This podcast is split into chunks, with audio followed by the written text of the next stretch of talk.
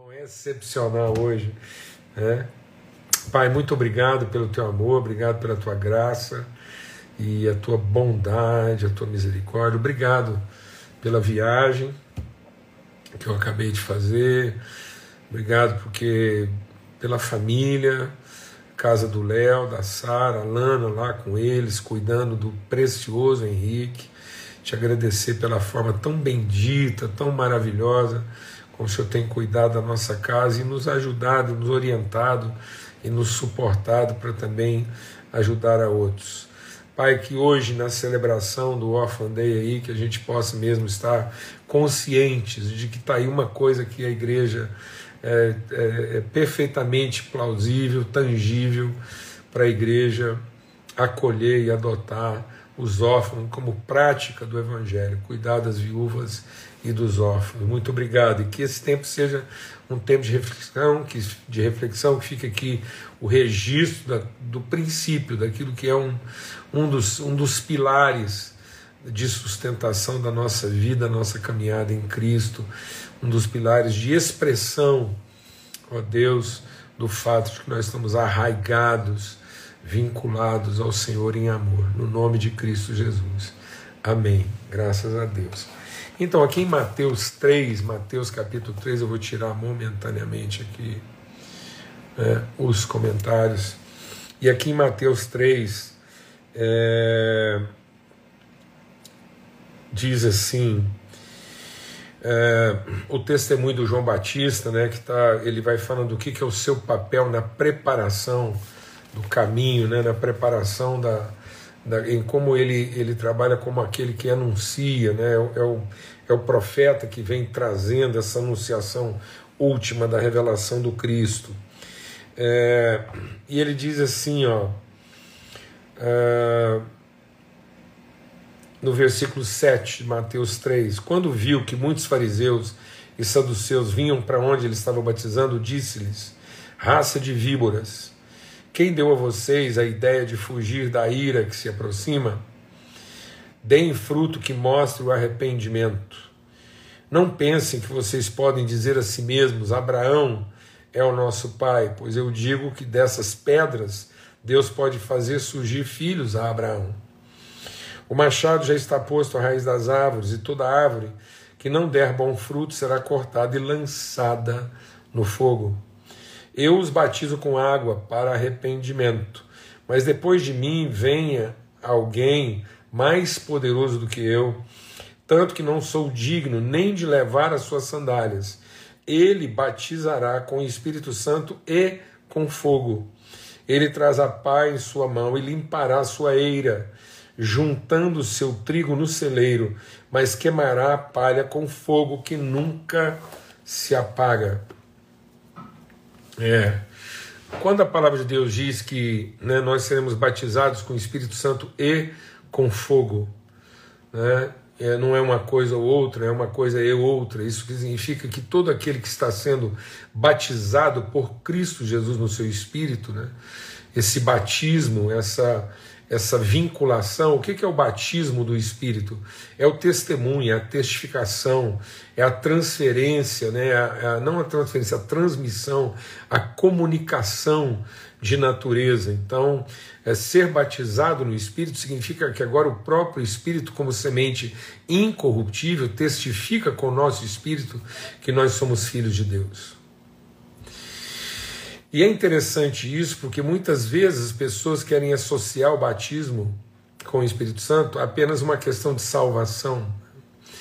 E o batismo é para testificar a nossa relação com Deus e a nossa condição de sermos filhos de Deus.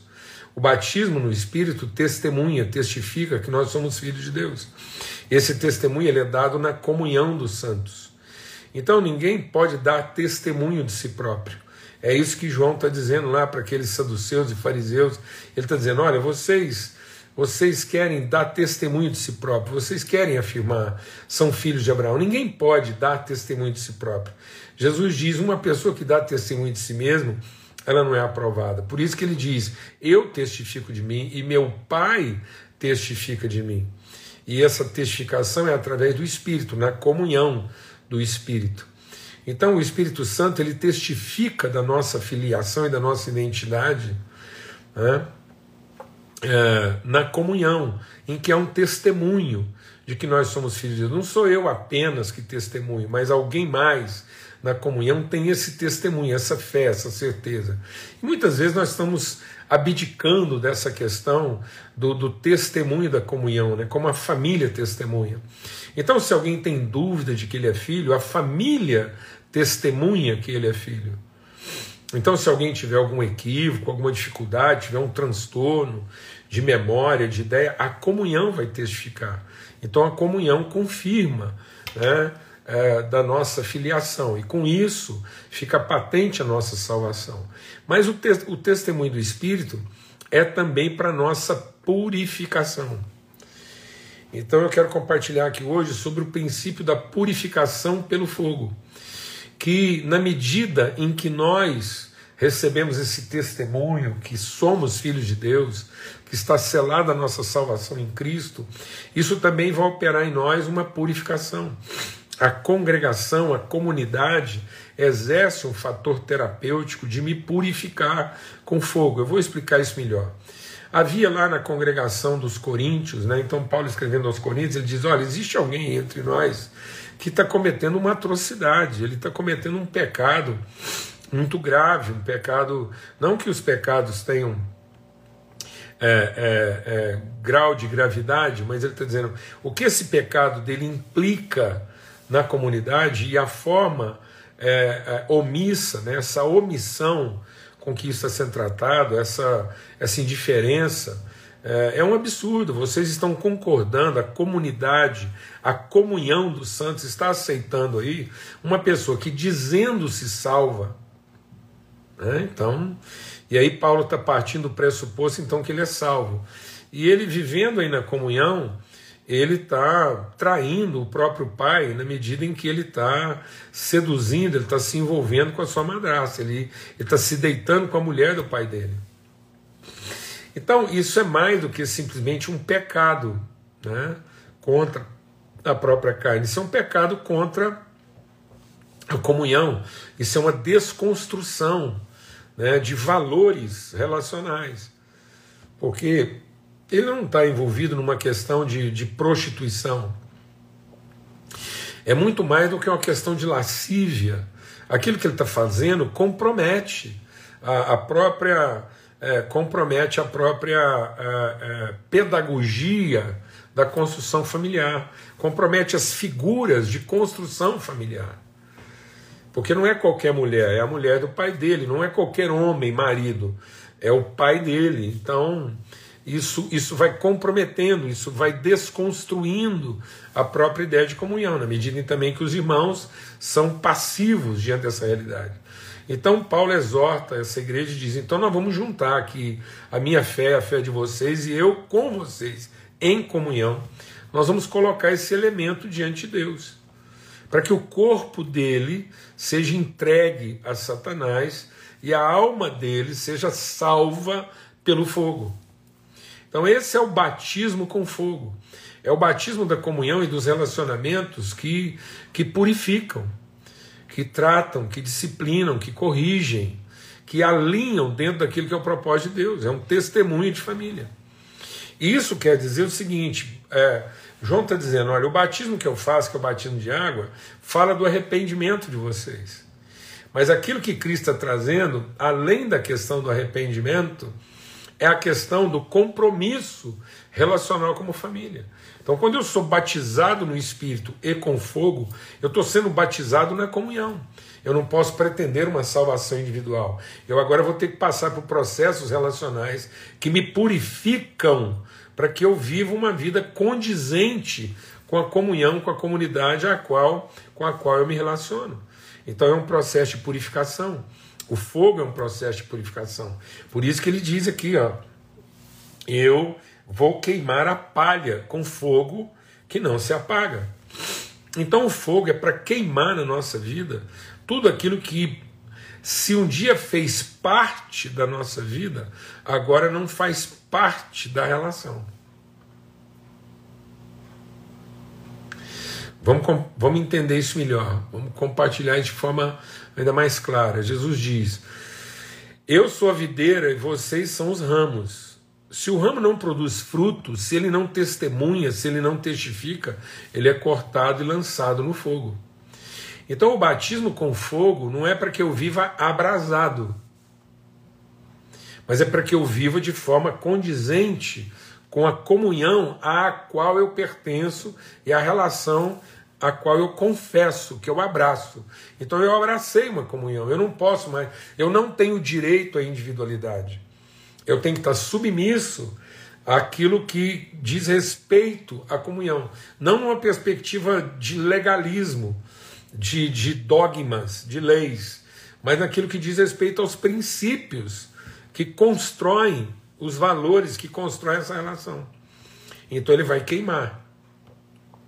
Assim como o fogo purifica o ouro, o fogo purifica a oliveira, o fogo purifica o trigo, o fogo também nos purifica. E a gente começou a associar, muitas pessoas né, no passado começaram a associar essa ideia, ah, eu vou ser batizado no Espírito Santo e no fogo, na ideia de que esse fogo é o fogo de um abrasamento, de um entusiasmo, de uma euforia. E não é nada disso. Não é viver afogueado, não é viver abrasado, não é viver com as minhas emoções, com os meus é, impulsos, com os meus apetites e com a minha sensualidade é, exacerbada, exagerada. Não. O fogo do altar de Deus não é esse fogo que sapeca, que, que, que, que acalora. Não é fogo de calor, é fogo de pureza. Não é aquecimento, é purificação.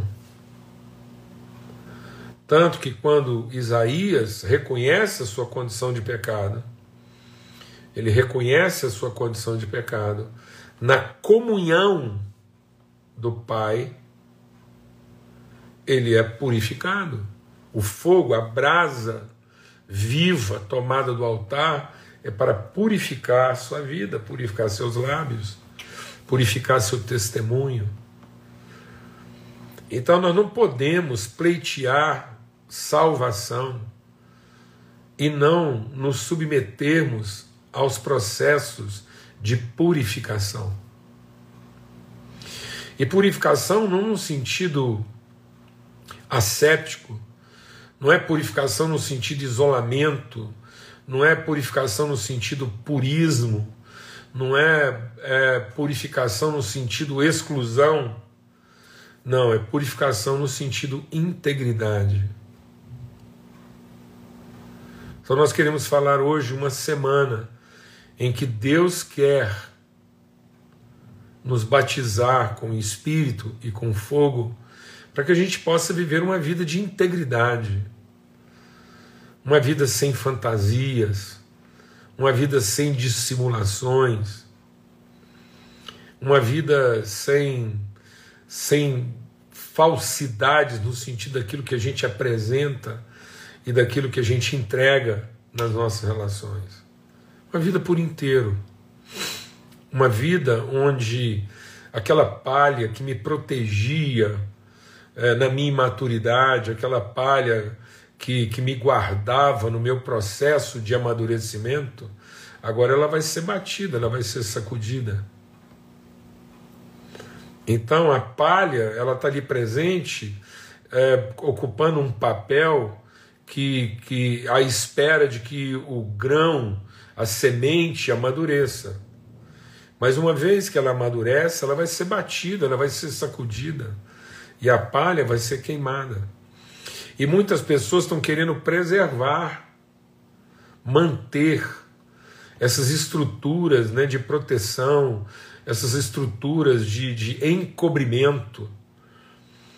Então as pessoas elas não querem ser tomadas de integridade, elas querem ser é, encobertas na sua falsidade.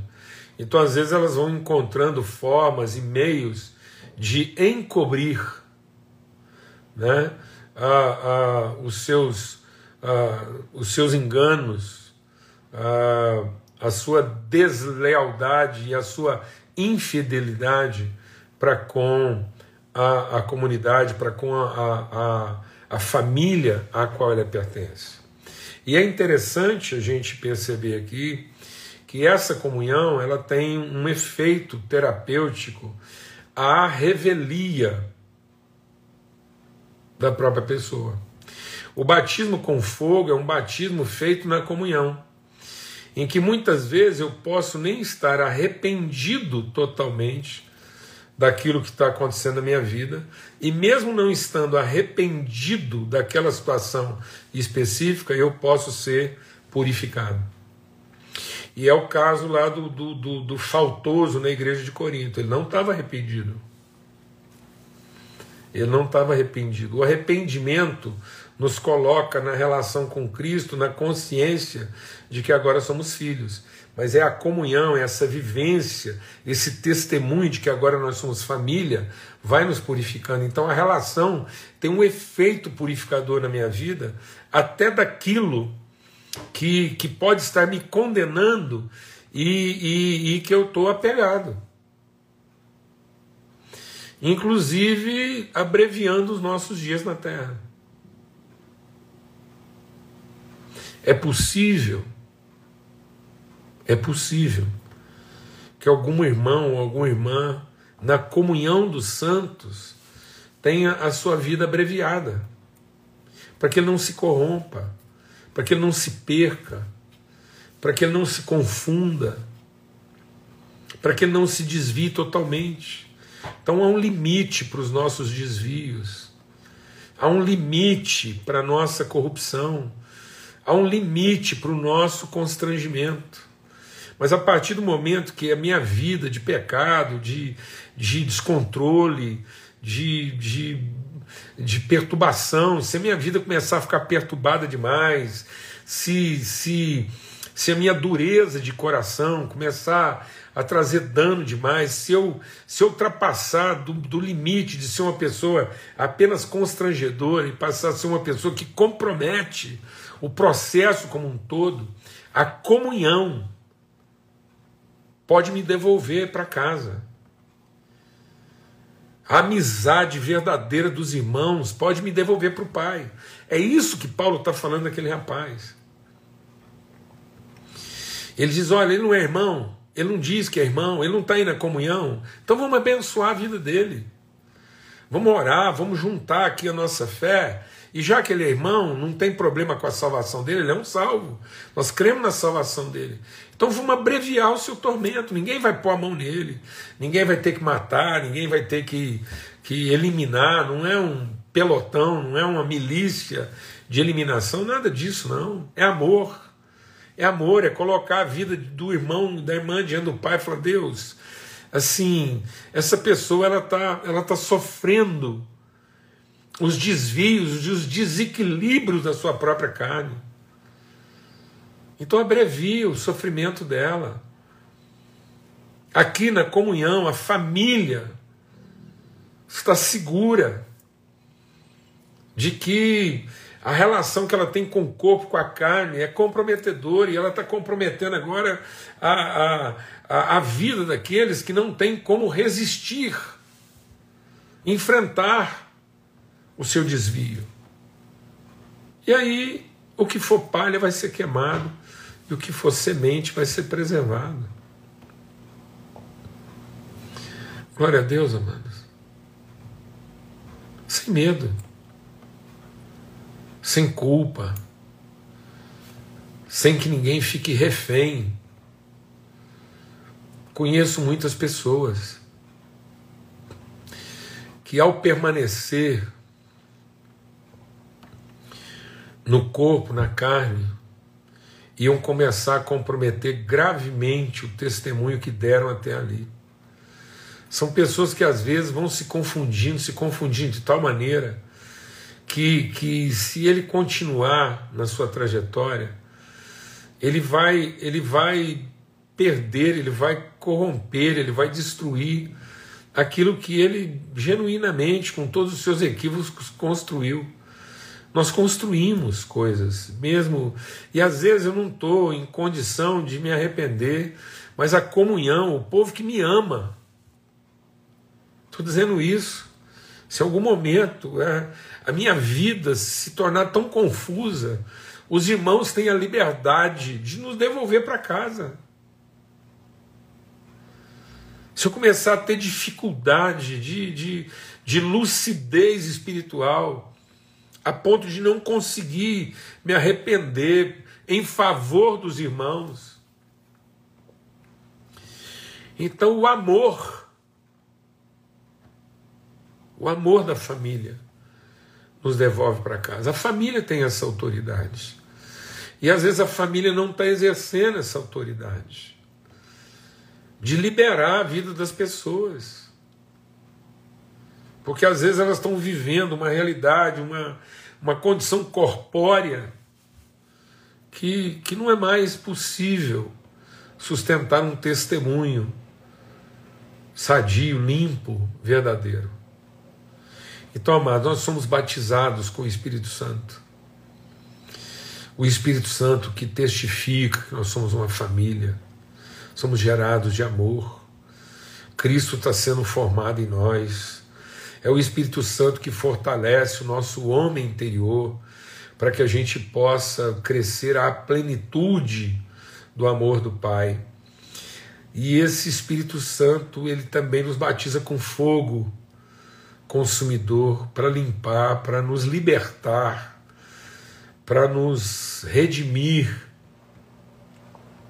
de tudo aquilo, às vezes, a que nós nos agarramos por uma questão conveniente. Quantas vezes a gente nos agarra, a gente se agarra a coisas que, que até um dia já fizeram parte da nossa vida, mas agora não fazem mais, porque são palha, são ramos que não dão fruto, são coisas que estão começando a comprometer a relação e o fogo pode nos libertar disso, para que o corpo cumpra o seu destino de corrupção, mas a alma seja salva pelo fogo. E eu sei muito bem é, de, de circunstâncias e realidades em que a gente vivenciou isso. Amém? Então, uma semana de plenitude no espírito e de muito fogo fogo purificador, de relações de fogo, que Deus nos dê relações de fogo, que a nossa amizade seja fogo purificador, que viver em família, sentar à mesa, viver em comunhão,